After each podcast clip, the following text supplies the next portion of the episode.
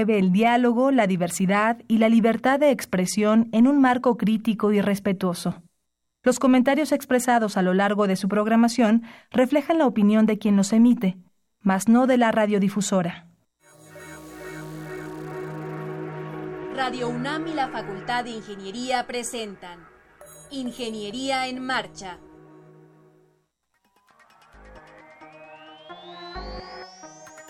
Un espacio dedicado a la divulgación del quehacer de la Facultad de Ingeniería. Ingeniería en Marcha le informamos sobre las innovaciones tecnológicas y de investigación. Orientamos en temas de autoconstrucción, presentamos la cultura y las artes. Y compartimos nuestras victorias en el deporte. Ingeniería en Marcha. Un programa pensado para vincularnos con usted. Ingeniería en Marcha.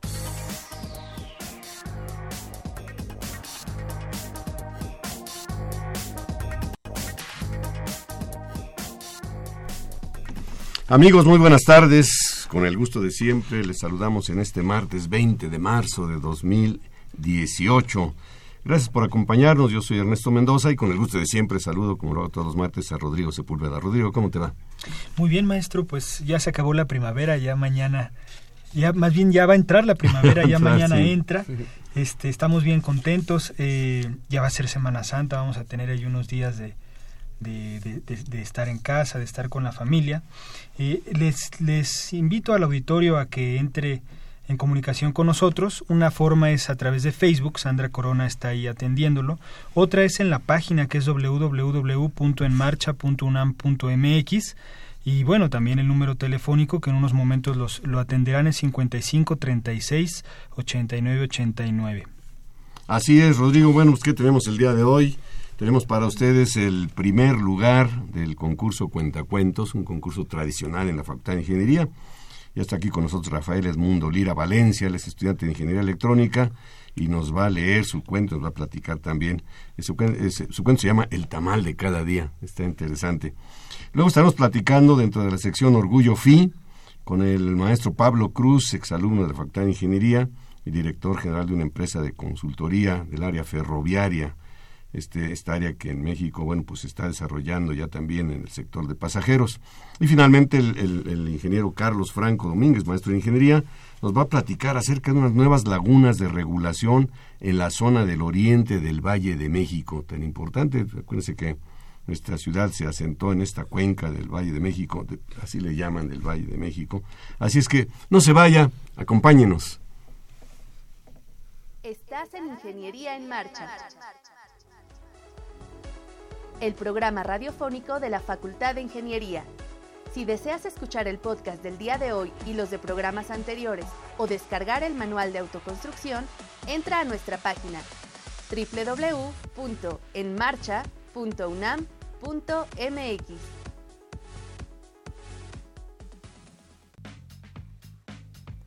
El escritor argentino Julio Cortázar, al comparar cuento y novela, hacía un símil con el boxeo explicaba que, mientras el cuento ganaba por knockout, la novela ganaba por puntos. Es decir, como un cuento es breve y directo, es parecido a ese golpe certero, con el que un combatiente saca al contrario de la lona en apenas 10 segundos. Estamos de regreso con ustedes amigos y ahora vamos a presentar a Rafael Edmundo Lira Valencia. ¿Cómo estás? Muy bien, muy buenas tardes. Bienvenido al programa. Él es estudiante de Ingeniería Electrónica de nuestra facultad y vienes a platicarnos y también a leernos un, cuento con el que ganaste el primer lugar del concurso ya tradicional en nuestra facultad y se llama El tamal de cada día. Así es. Bueno, ¿Cómo te pues inspiraste en este para este cuento? Ah, bueno, pues la verdad tengo que ser sincero, la convocatoria no la había visto hasta una semana antes que cerrara. Y bueno, a mí la verdad me encanta escribir y lo más lo que más se me dificultó fue encontrar una idea sobre cuál desarrollarla. Mi inspiración realmente fue eh, una conversación que tuvo en unos pasajeros en el metro cuando yo iba de regreso a mi casa. Ah, muy bien. Vamos a leer el cuento y luego nos comenta, comentamos. Invitamos a nuestro auditorio que lo escuche con atención y nos haga sus comentarios. Adelante. Gracias. Bueno, pues mi seudónimo fue ex y el título se llama El tamal de cada día. El viento frío golpeaba el letrero frontal, causando un pequeño rechinar entre el alambre y el tubo principal de la sombrilla. Doña Gloria tomó su cobertura plástica y la instaló alrededor de su negocio. Cerró bien su chamarra, sujetó firmemente su cabello con su dona de la suerte y emprendió el camino a su esquina, pedaleando a ritmo constante. Don Beto y Toño eran los primeros en la fila. La ayudaron a subir su puesto arriba de la banqueta. Gloria trabó los frenos de su carrito y, como su propio comercial, destapó unos centímetros la tapa de la vaporera. El olor de los tamales llegó a los nueve clientes formados. Gloria escuchó con satisfacción el gruñido de sus estómagos en ayunas. ¿Qué le voy a dar? preguntó doña Gloria. Dos de verde y un vaso de elote. Póngalo del que pica. Don Beto hurgó entre sus bolsillos y añadió. No traigo cambio, doña Gloria. Démelos para comer aquí. Me espero a que junte. Gloria tomó sus pinzas metálicas y seleccionó dos tamales. La luz del postre, arriba de su puesto, atravesaba con dificultad la gruesa sombrilla, pero su sombra clara permitía identificar con facilidad el tipo de tamal. Los depositó en un plato y sirvió un vaso de unicel del 16 con atole de lote. Tomó un recipiente negro con la leyenda picosote y lo espolvoreó encima del vaso. Toño fue más limitado. Pidió un vaso de ciruela y complementó con uno de dulce. Gloria tomó cinco banquitos y los acomodó detrás de su esquina. Rápidamente, los, los siguientes tres bancos perdón, se llenaron y siete personas hablaban mientras desayunaban. Solo Dolores pidió de chipilín y solo Hugo pidió un vaso de arroz. Gloria acostumbraba llamar a sus clientes por su nombre, de modo que de inmediato sabía lo que quedaba en el inventario. Sabía que en poco tiempo se le agotarían los tamales de dulce y verde, así como el atole de ciruela. Una hora después, al salir el sol, ya no había cola en el puesto, solo dos bancos estaban ocupados y las mal iluminadas calles de Sitilchen dejaban ver el ajetreo constante de sus habitantes. Doña Gloria sacó su silla personal y sentada vigilaba el entronque con Juan Rulfo a su derecha y el callejón frente a la calle San Nicolás a la izquierda. El chofer de una patrulla que pasaba en dirección a Nicolás saludó a Gloria. Al parecer, el oficial Cervantes no tenía ganas de tamales esa mañana. Con nerviosismo, puso su atención en una camioneta blanca avanzando por Rulfo, doblando en su dirección. La camioneta estacionó frente a su puesto.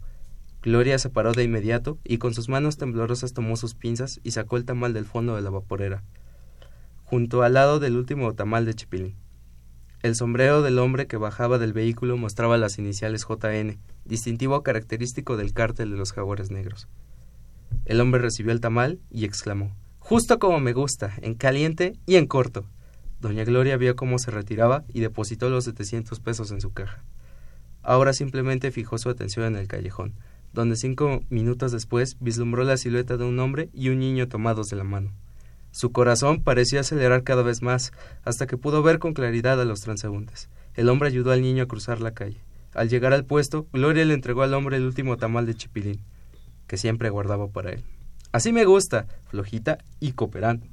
El hombre agradeció y se retiró, en dirección a Juan Rulfo.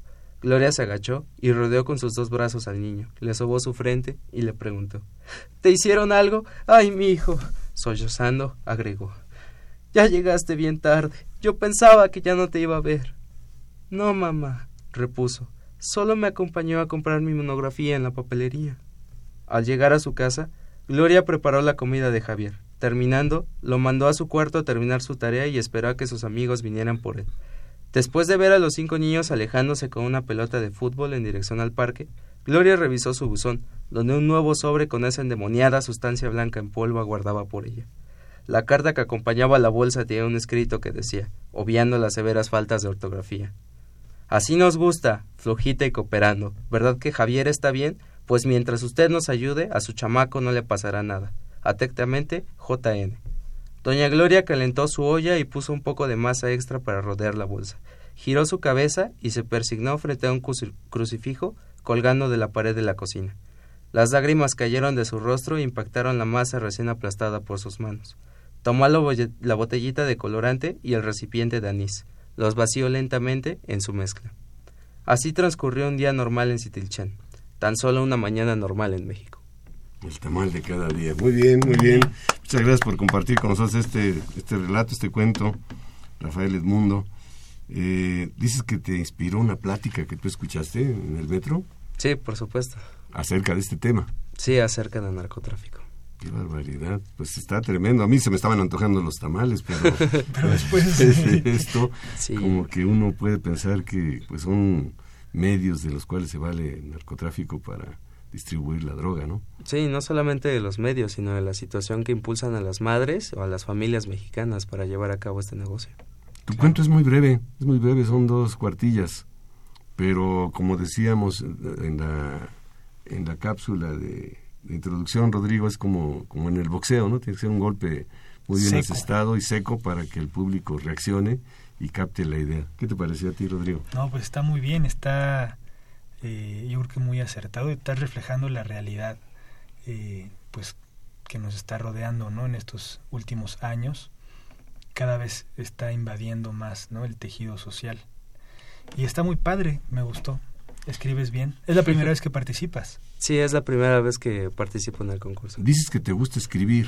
Sí, eh, bastante. Eh, eh, has escrito en algunos otros foros, en algunas otras instancias. Sí, de hecho, afortunadamente también fui ganador del primer lugar en el concurso de cuento que organizó el ahora extinto IFE, el INE, en el en el ah, Distrito Federal. ¿Había alguna temática ahí específica o era tema libre? Sí, bueno, esta vez fue tema libre, pero la temática de esa vez fue sobre la democracia, ejercitar los valores que, bueno, un, mantienen el tejido social dentro de una democracia. Yo llegué a ver por ahí un concurso también que se llamaba Una rola por la democracia, me acuerdo que estaba ah, yo tramitando mi credencial y escribí la letra, pero nunca lo nunca lo mandé. Eh, por ahí la debo tener todavía, andaba yo buscando quien le pusiera música, eh, iba a ser música como tipo corrido y bueno, pues a mí me gustó mucho la letra, por ahí la tengo, si algún día la, ah, la sacamos todavía. Si tiene letra, le conseguimos un Jaime no que le componga. que le ponga música y, y la ponemos. Eh, Rafael, muchísimas gracias por compartir eh, con nosotros y con nuestro auditorio este, este cuento tan, tan breve, tan bonito, El tamal de cada día. Y felicidades, puesto que ganaste el primer lugar en este concurso que, que convoca la Facultad de Ingeniería.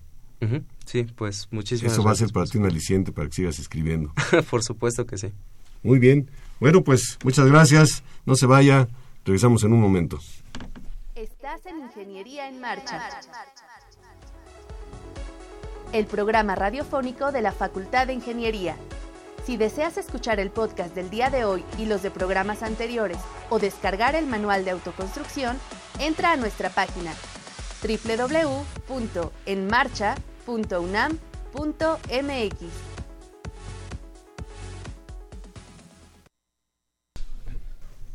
Estamos ya de regreso, muchas gracias por continuar con nosotros.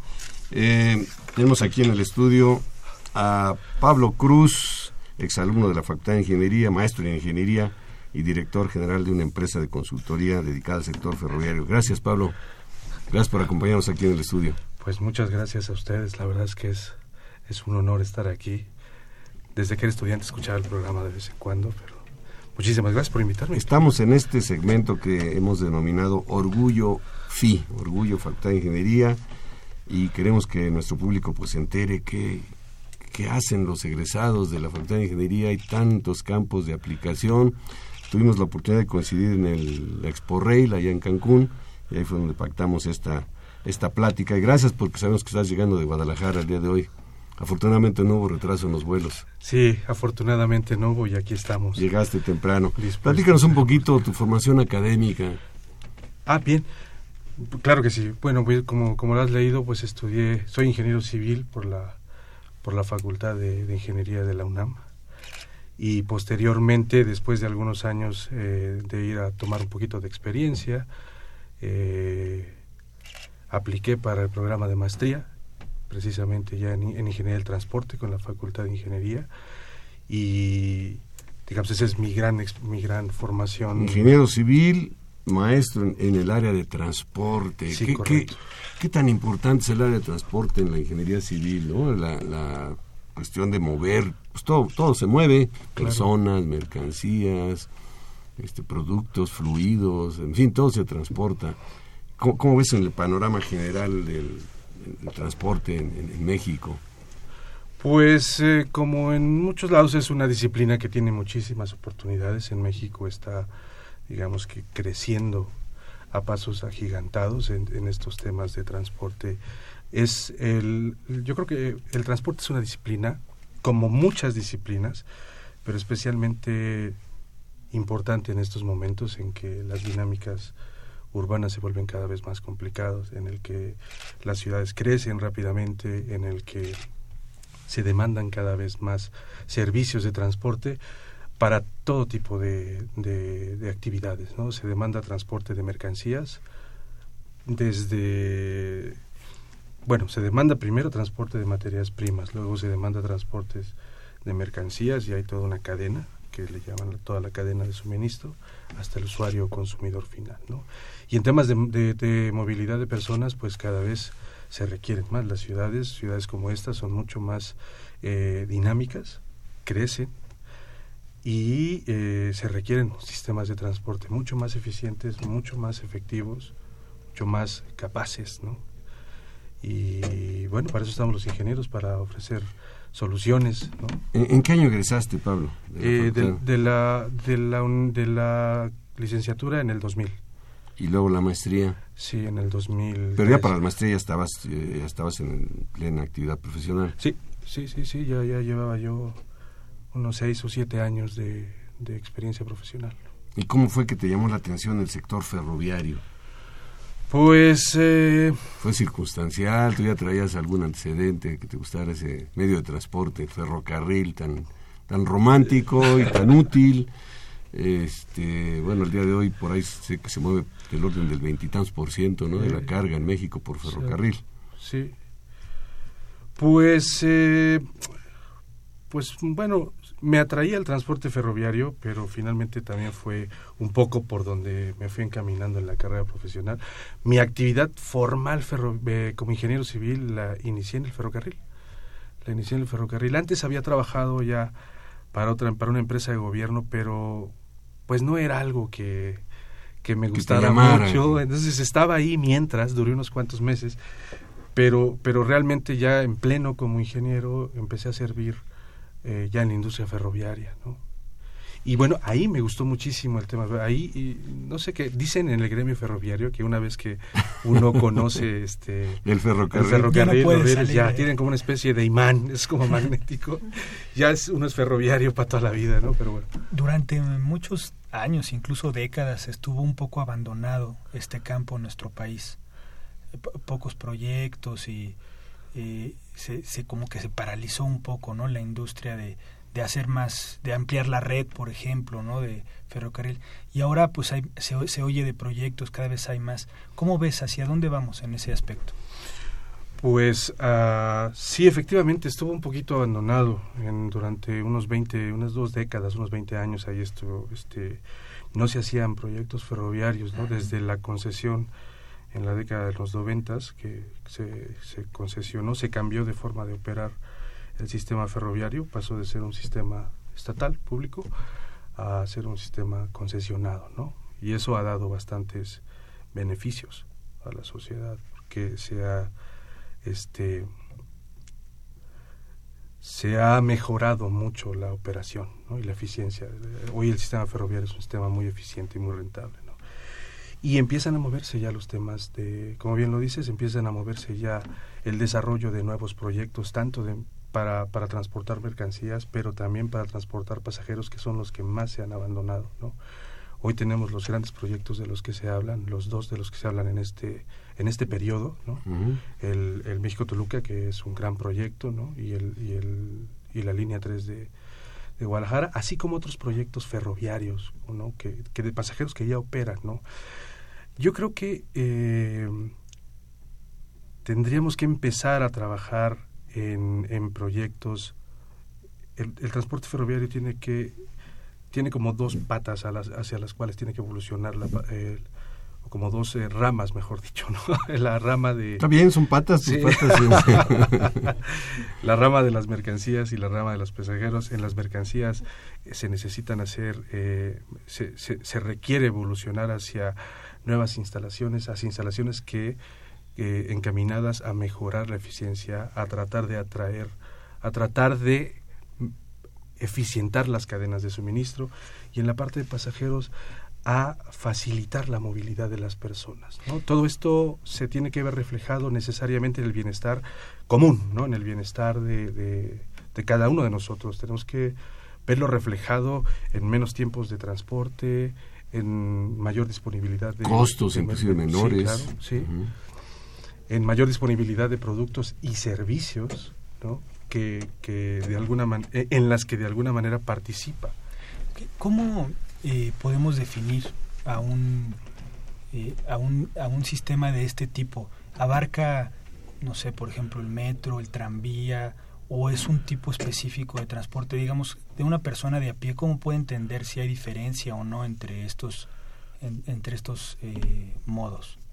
Pues mira, todo lo que vaya sobre, sobre rieles es transporte ferroviario. Entonces, las líneas de metros son parte del transporte ferroviario, solo que ahí podríamos distinguirlas en que son eh, ferrocarriles urbanos, ¿no? ferrocarriles urbanos y, ferro, y hay ferrocarriles suburbanos como el que conocemos. los interurbanos, por ejemplo, que está haciendo México Toluca, de cercanías que le llaman en, otros lados. Sí. Muy bien, eh, si me permite nada más eh, comentar con nuestro auditorio que ya tenemos teléfono a su disposición, 55 36 89 89, ahí están Felipe Velasco y Juan Guzmán eh, atendiéndoles con todo gusto. Y nos gustaría que si tienen alguna pregunta sobre este sector que estamos abordando a través de nuestro invitado Pablo Cruz, pues este tema de los ferrocarriles, eh, bueno, yo desde que era niño me acuerdo que me llevaron a San Luis Potosí, luego usé el que se llamaba el, Queretano, que iba de aquí de la Ciudad de México a Irapuato, cinco horas exactitas se hacían. Pero en ese tiempo surgió el, el purépecha, surgió el tapatío, el jarocho, el tarasco, y si mal no recuerdo el regio también, que eran ferrocarriles de pasajeros, por alguna razón pues dejaron de operar pero ahorita como que viene otra vez el boom. Regresando a, tu trayectoria, porque bueno, estamos dentro de la sección de Orgullo, FI, con mucho orgullo estamos presentando aquí a Pablo Cruz. Eh, tú eres director general de una firma consultora que está involucrada en el sector ferroviario. ¿Qué es lo que hacen concretamente ahí en la empresa? Pues hacemos consultoría, ¿no? Tratamos de servir, tratamos de dar servicios de, eh, asesorías para proyectos, en el área civil, digamos. El... Sí, en el área civil. Luego sí es que tenemos un poquito más de sesgo hacia la parte ferroviaria porque es donde, donde hemos venido trabajando mucho más.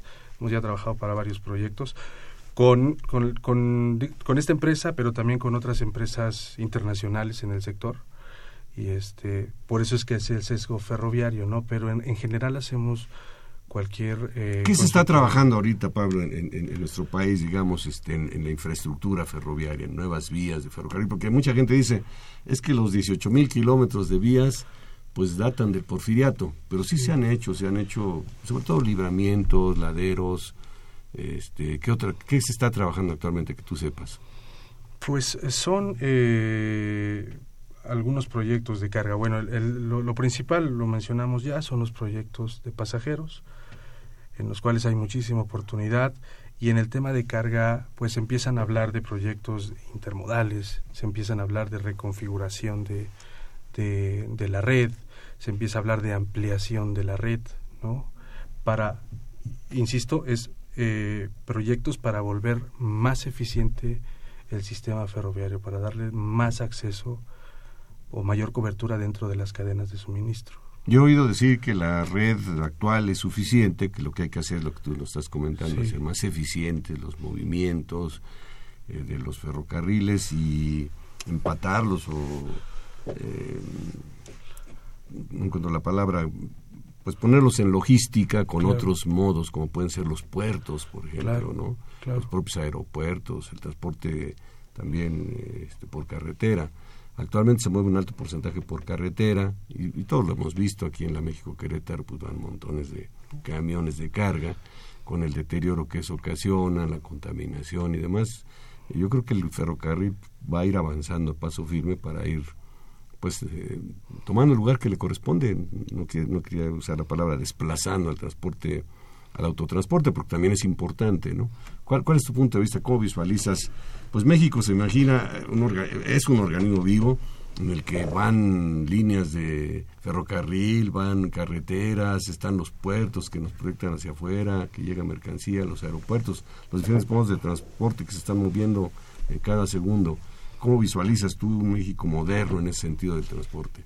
Pues eh, son como un sistema integrado, ¿no? Son porque ninguno de los sistemas de transporte son como aislados, más bien tendremos que empezar a trabajar eh, desde un punto de vista sistémico. En este caso, todos los sistemas son complementarios. ¿no?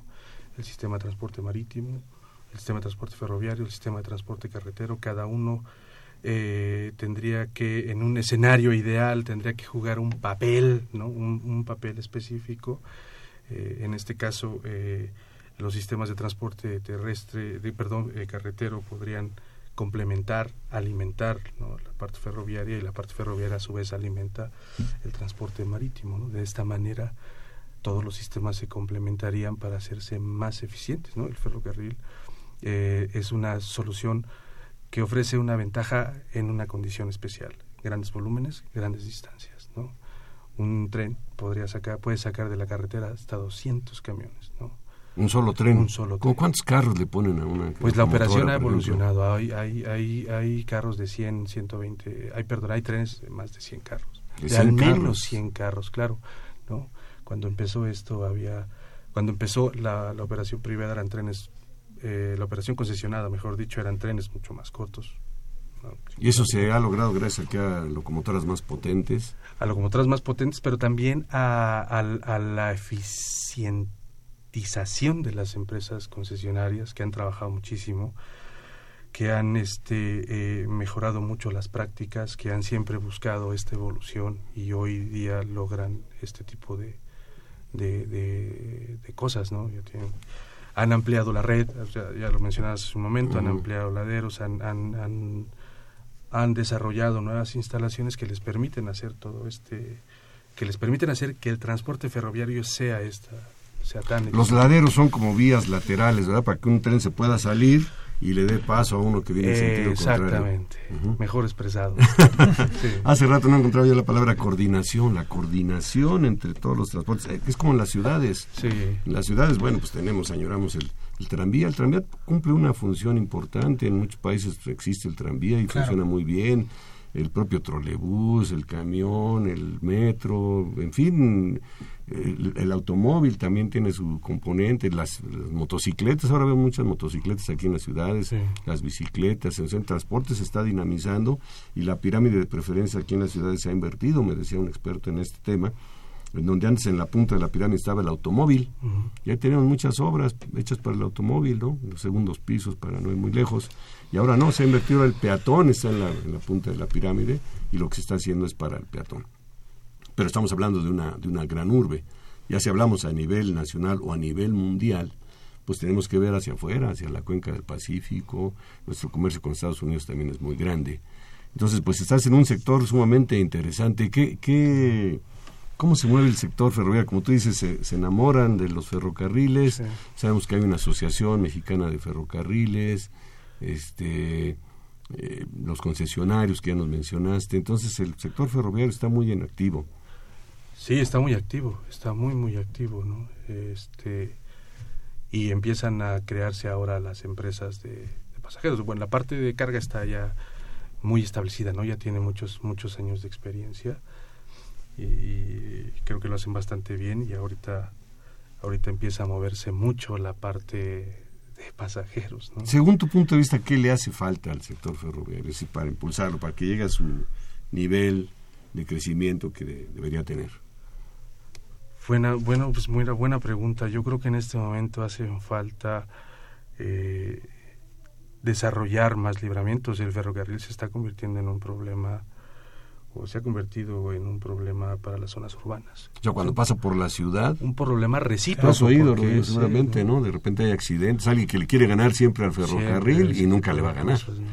¿Qué, distancia se necesitará para se necesita para frenar un ferrocarril? 500 metros, 500 más, más 500 metros, entonces es imposible que vaya a frenar como cuando va uno usted al amarrón, pues se descarrilaría el tren. Entonces hacer libramientos para que no tenga que pasar por las ciudades.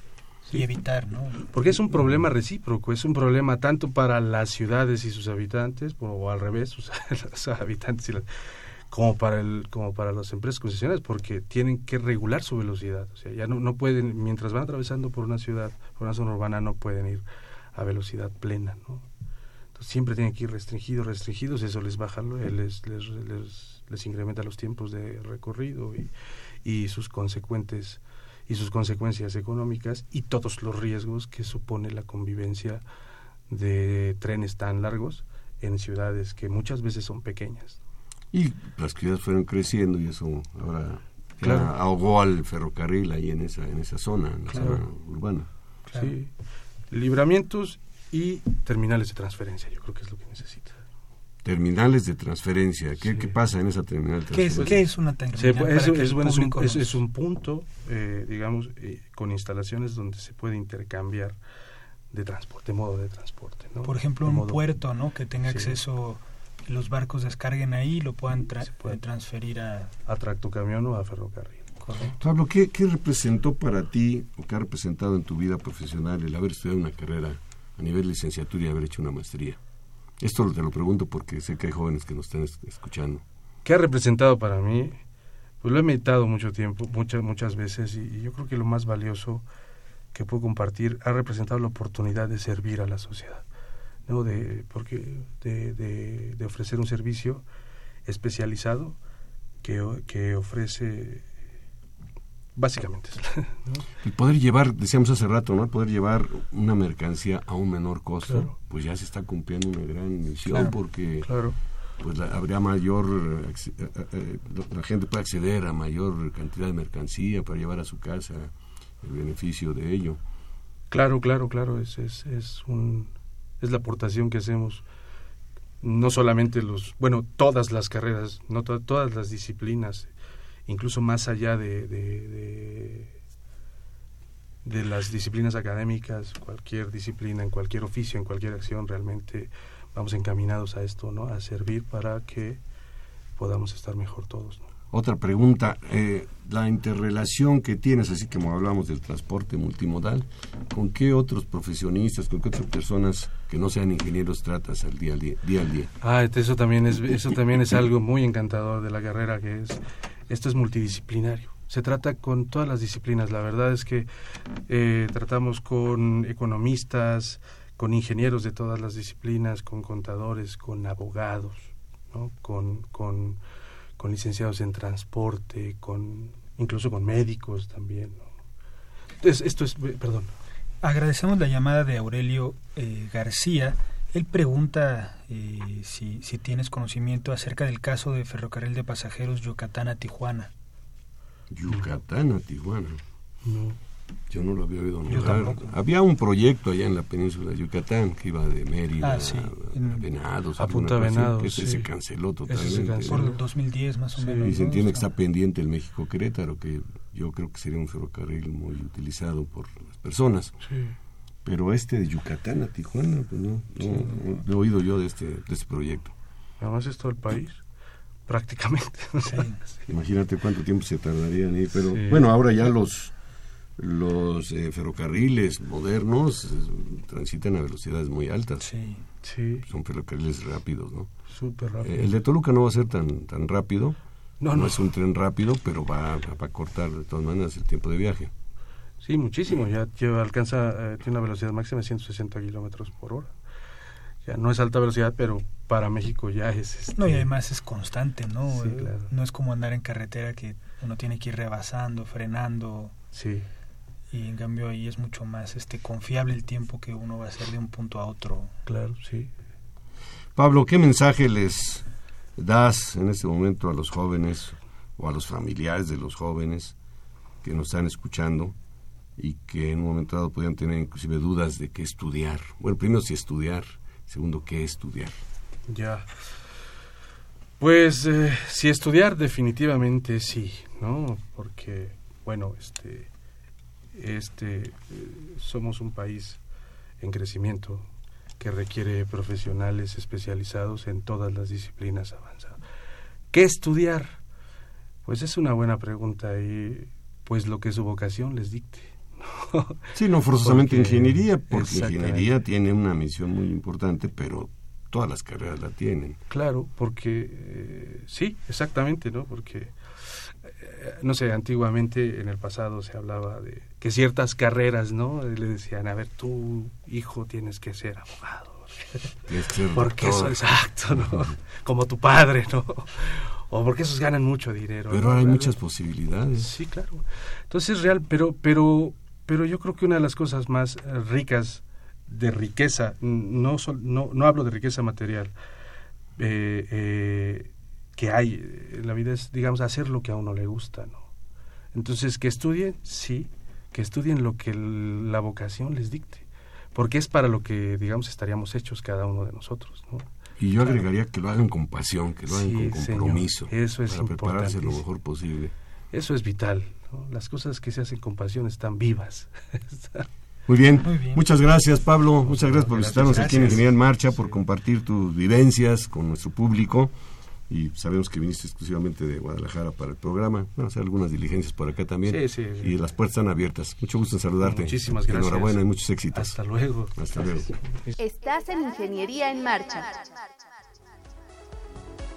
El programa radiofónico de la Facultad de Ingeniería si deseas escuchar el podcast del día de hoy y los de programas anteriores o descargar el manual de autoconstrucción, entra a nuestra página www.enmarcha.unam.mx. Gracias por continuar con nosotros. Les recuerdo nuestro número telefónico 55 36 89 89. Como ya comentamos, ahí están Felipe Velasco y Juan Guzmán eh, esperando que usted nos llame. Bueno, está con nosotros el maestro de ingeniería Carlos Franco Domínguez. Él es ingeniero civil, maestro en hidráulica de la UNAM, perito profesional en hidráulica. Muchas gracias, Carlos, por acompañarnos. aquí en Ingeniería en Marcha. Muchas gracias a ustedes. Bueno, eh, platicamos eh, que está eh, haciéndose un, unas nuevas lagunas de regulación en la zona oriente del Valle de México. Expresamente, ¿en dónde nos vamos a ubicar, geográficamente hablando? Sí, eh, sí, como, como el título lo dice, eh, es en la zona oriente del Valle de México. Eh, en especial, digamos, alrededor de la zona federal o dentro después de la zona federal del lago de Texcoco. Este proyecto, pues es un proyecto complejo en donde se involucraron muchas áreas de, de la ingeniería civil y de otras áreas, incluyendo arquitectura y otro tipo de ingeniería electromecánica con la idea de, pues prácticamente darle factibilidad o darle viabilidad al proyecto del nuevo aeropuerto. Es decir, estas lagunas, eh, además de proteger a la gente que, que, vive o que va a vivir en los próximos años alrededor del, del nuevo aeropuerto, pues también les le va a proteger a las instalaciones de escurrimientos pluviales que podrían entrar al aeropuerto e inclusive las lagunas pueden servir para recibir volúmenes de agua que de tormentas dentro del aeropuerto. Carlos, eh, platícanos un poco con más detalle cómo funciona una laguna, para qué es, digamos, para qué se, eh, para qué una laguna de regulación. Una laguna de regulación, sí. Sí, eh, en general, digamos, la, la, parte más general sería una estructura reguladora y hay varios tipos. Dentro de, de ellas están las lagunas. Las lagunas generalmente se construyen en zonas planas, en donde eh, queremos almacenar agua y se construyen bordos alrededor. Como es plano, en realidad la laguna eh, la forma fundamentalmente pues los bordos que alrededor. ¿Para qué sirve? Sirve para, para cambiar, digamos, el, el régimen del tiempo. Cuando ocurre la tormenta, lo que queremos es guardar el agua en esas lagunas y descargarla posteriormente cuando ya haya pasado el, los volúmenes sobre todo porque, bueno, no, lo habíamos comentado, pero cerca tenemos la, una de las ciudades más grandes del mundo. Así es. Entonces, eh, todo, todas estas nuevos, eh, esta nueva infraestructura del aeropuerto y la población que se va a, establecer alrededor del mismo, pues nos va a, producir un aumento de área urbana y por lo tanto mayor volumen de, de escurrimiento. Entonces prácticamente gran cantidad del agua que, que caiga eh, en forma de tormenta va a escurrir. Eh, como les decía, eh, el objetivo principal de estas lagunas es guardar el agua durante gran parte del día o de varios días, porque estas lagunas son muy grandes, e irla descargando poco a poco cuando ya la ciudad, el sistema de drenaje de la ciudad lo permita. ¿Cómo se, perdón, ¿Cómo se controla ese esa descarga? ¿Hay compuertas? Sí. ¿Cómo es que funciona que, que podemos controlar, digamos, los técnicos? Decir, bueno, se va a descargar tan, tal cantidad de agua en tal tiempo para evitar inundaciones, ¿no? Por ejemplo. Así es.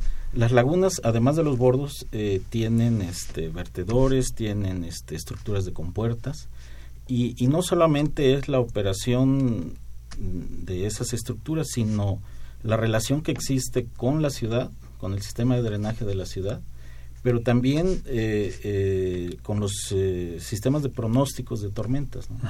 Entonces, es un sistema complejo que debe de involucrar todas esas partes para saber a qué hora podemos descargar o si es necesario seguir guardando ese volumen. Claro. Estamos platicando con Carlos Franco Domínguez, maestro en ingeniería, eh, nuestro teléfono 55 36 89 89. Carlos, cuando dices se están construyendo para proteger, estamos pensando en protección de, inundaciones, fundamentalmente, ¿no? Pero también decimos nuevas lagunas, quiere decir que ya existen algunas lagunas, se van a cancelar o van a seguir operando. Así es. Eh,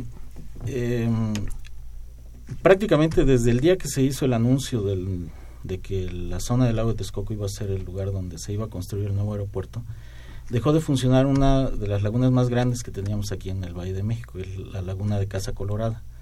Esa laguna tenía del orden de, o podía almacenar del orden de 5 millones de metros cúbicos, que es una cantidad bastante considerable para tormentas o muy grandes o varias tormentas. ¿no?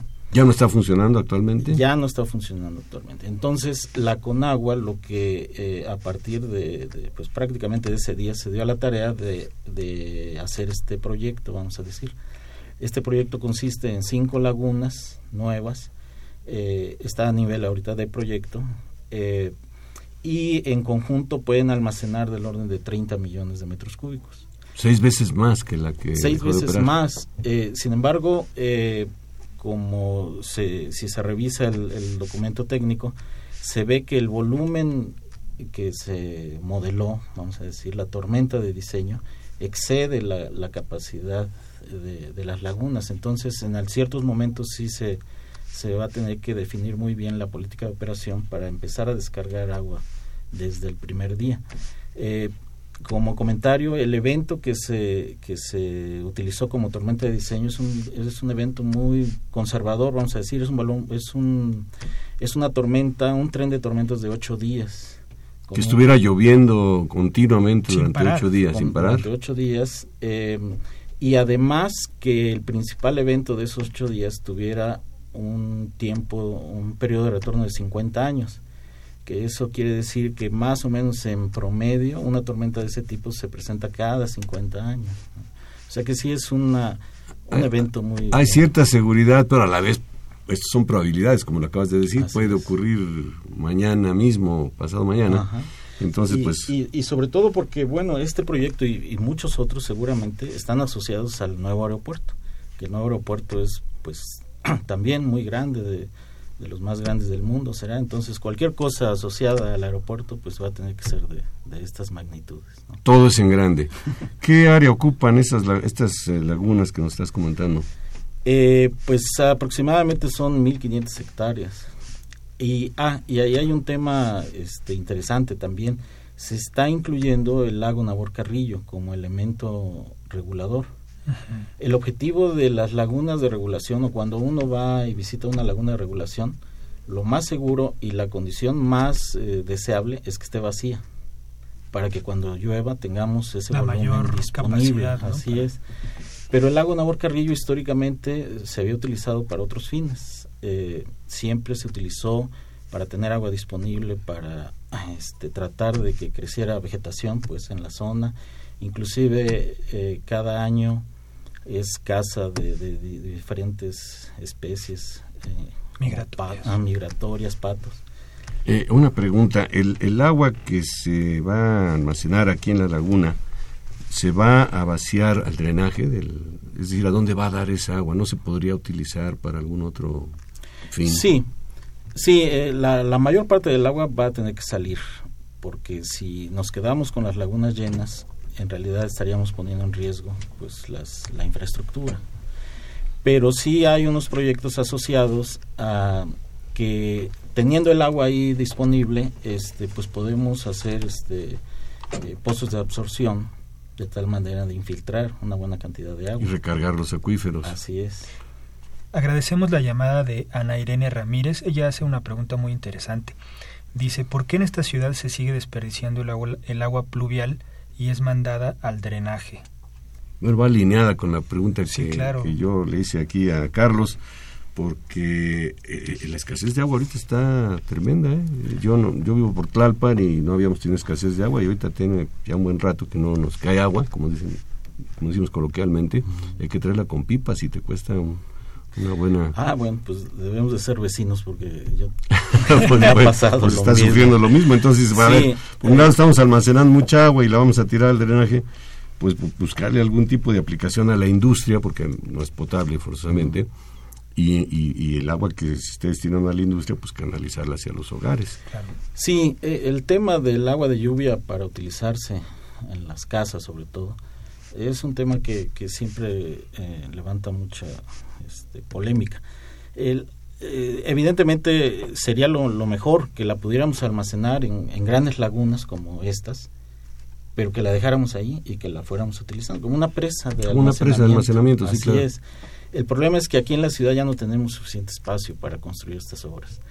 Y, y por otro lado, se han hecho estudios económicos y ya en una ciudad que está construida, la relación beneficio-costo entre cuánto te cuesta hacer tu obra en tu casa para poder utilizar el agua de lluvia de, de la temporada, este realmente es algo, es un agua muy cara, vamos a decir. Si pudiéramos almacenarla, sí, sería, sería muy bueno. Pero a nivel así de casas eh, es complicado.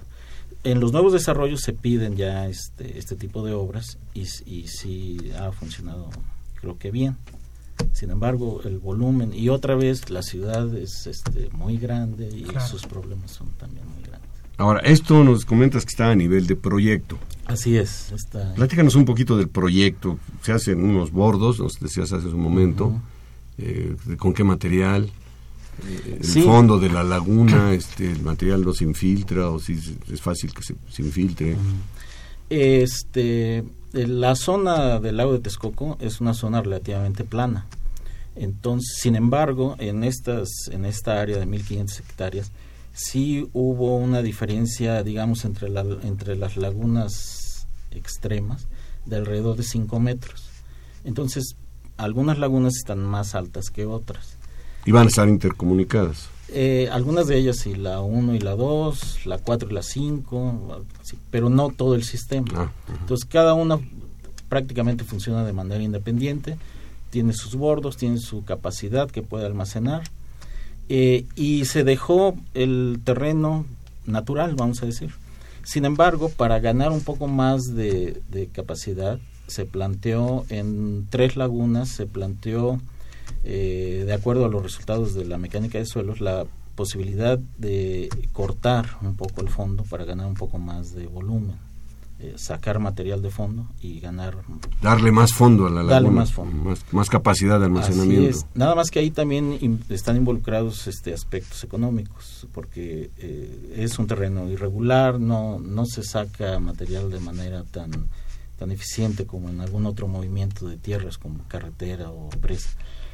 Y, y las otras dos más cercanas a, la zona del lago de Nabor Carrillo se planteó un procedimiento que inclusive así fue como se construyó el lago Nabor Carrillo, que es bombear agua para producir eh, que el, eh, al sacar el, el, agua el terreno bajara. Se compacte. Así es. Eh, de tal manera subsidencia, creo que se llama el, término, y de esa manera entonces no se este, no se excava, sino el terreno es el que va bajando. Carlos, en esas 1500 hectáreas que nos mencionas, sí son 1500, ¿verdad? ¿Dónde van a estar? ¿Qué es lo que hay actualmente? Eh, pues eh, prácticamente vegetación. Sin embargo, eh, es algo curioso que, que, nos pasó, nos ha pasado en muchos otros proyectos y este pensábamos que no iba a ser así, pero no fue la excepción, que cuando entraron las brigadas, por ejemplo, de topografía, a hacer los trabajos o de mecánica de suelos, este, pues algunas zonas tenían dueño, a pesar de ser zona federal. Zona federal y apareció el dueño. Así es, a pesar de, de las eh, expropiaciones y todo lo que se, seguramente se hizo en su momento.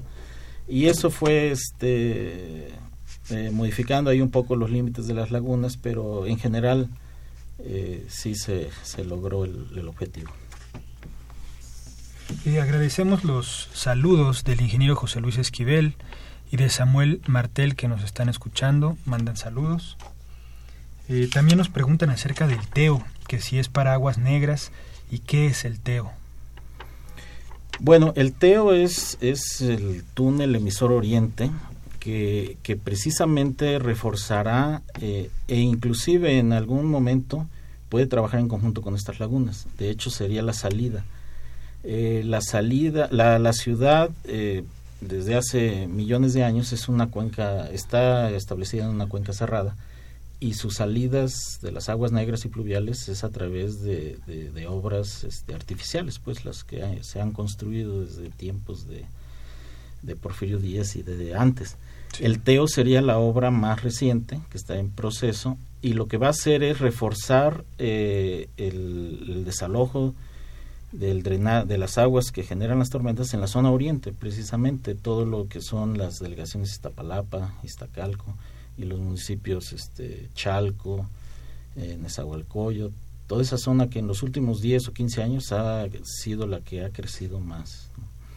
Eh, idealmente debería de llevar solo aguas eh, pluviales, pero muchas veces también llevan aguas negras, aunque cada año se debería de cortar el flujo y revisar cómo está este, su estado.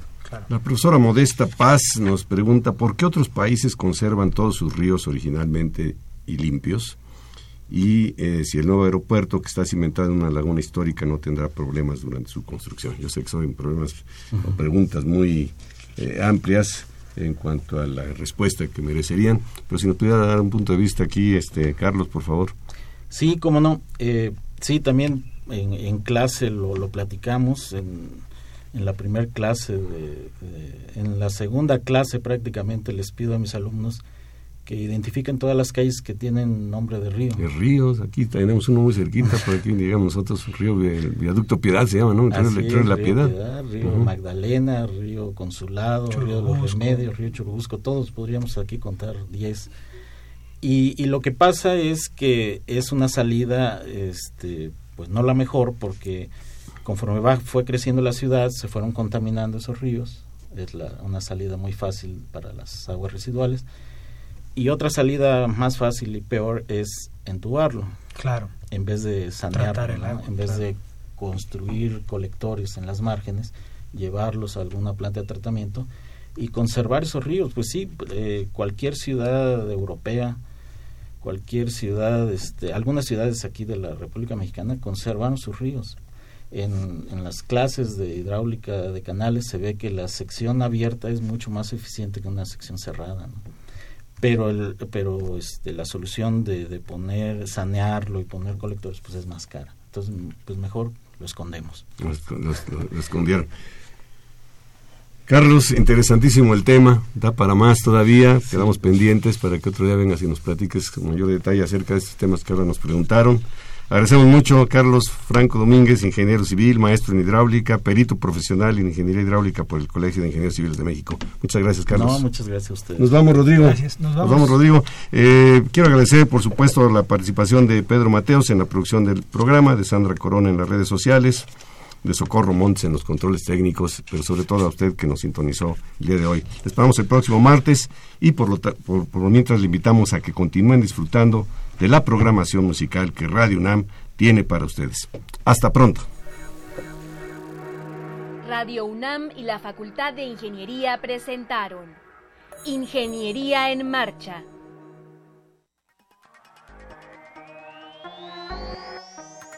un espacio dedicado a la divulgación del quehacer de la Facultad de Ingeniería. Ingeniería en Marcha. Le informamos sobre las innovaciones tecnológicas y de investigación. Orientamos en temas de autoconstrucción. Presentamos la cultura y las artes. Y compartimos nuestras victorias en el deporte. Ingeniería en Marcha. Un programa pensado para vincularnos con TED. Ingeniería en Marcha.